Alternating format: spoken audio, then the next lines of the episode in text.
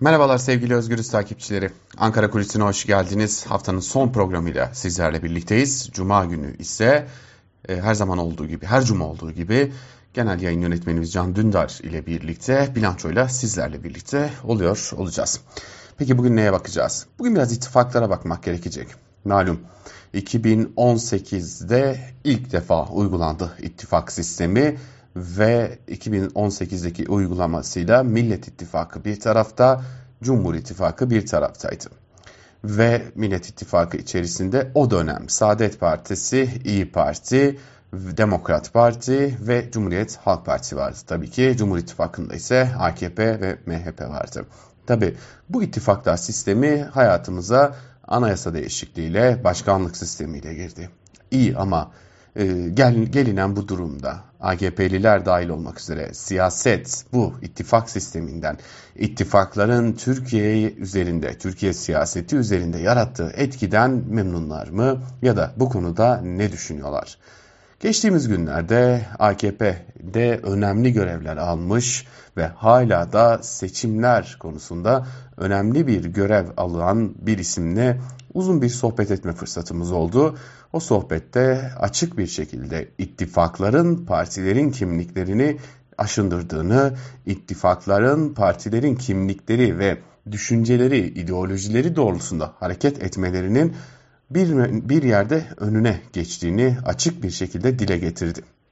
Tabi e, bu önemli bir durum. Şimdi baktığımızda AKP Türkiye Büyük Millet Meclisi'ne bir kanun teklifi verdiğinde bunu Milliyetçi Hareket Partisi ile de görüşüyor. Tabi bu meclisteki durum e, aynı zamanda AKP'nin yeterli kadar çoğunluğu elde etmemiş olmasından da kaynaklanıyor. Hoş ittifakın temelinde de bu yatıyor ya.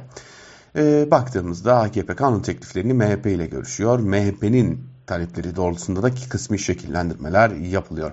Ya da Milliyetçi Hareket Partisi ve AKP birlikte bir kanun teklifi hazırlıyor.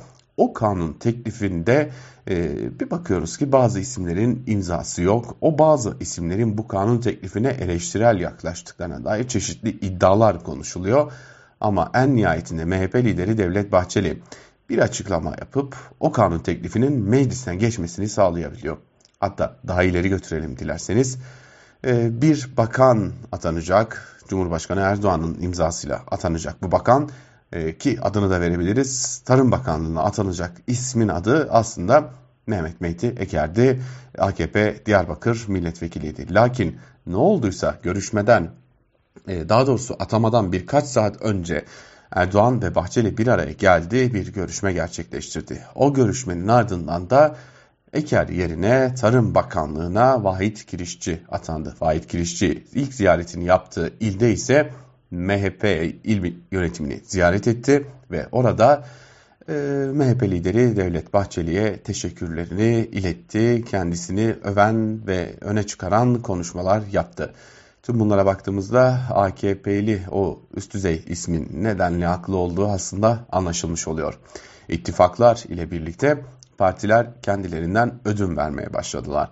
Hele ki mecliste en fazla oy alan parti olsanız bile çoğunluğu sağlayamıyorsanız, hele ki Cumhurbaşkanlığı seçimlerinde ittifak kurduğunuz partinin oyuna ihtiyaç duyuyorsanız. Karar Gazetesi yazarı Mehmet Ocaktan'ın çok dikkat çeken bir tabiri var bu hususta.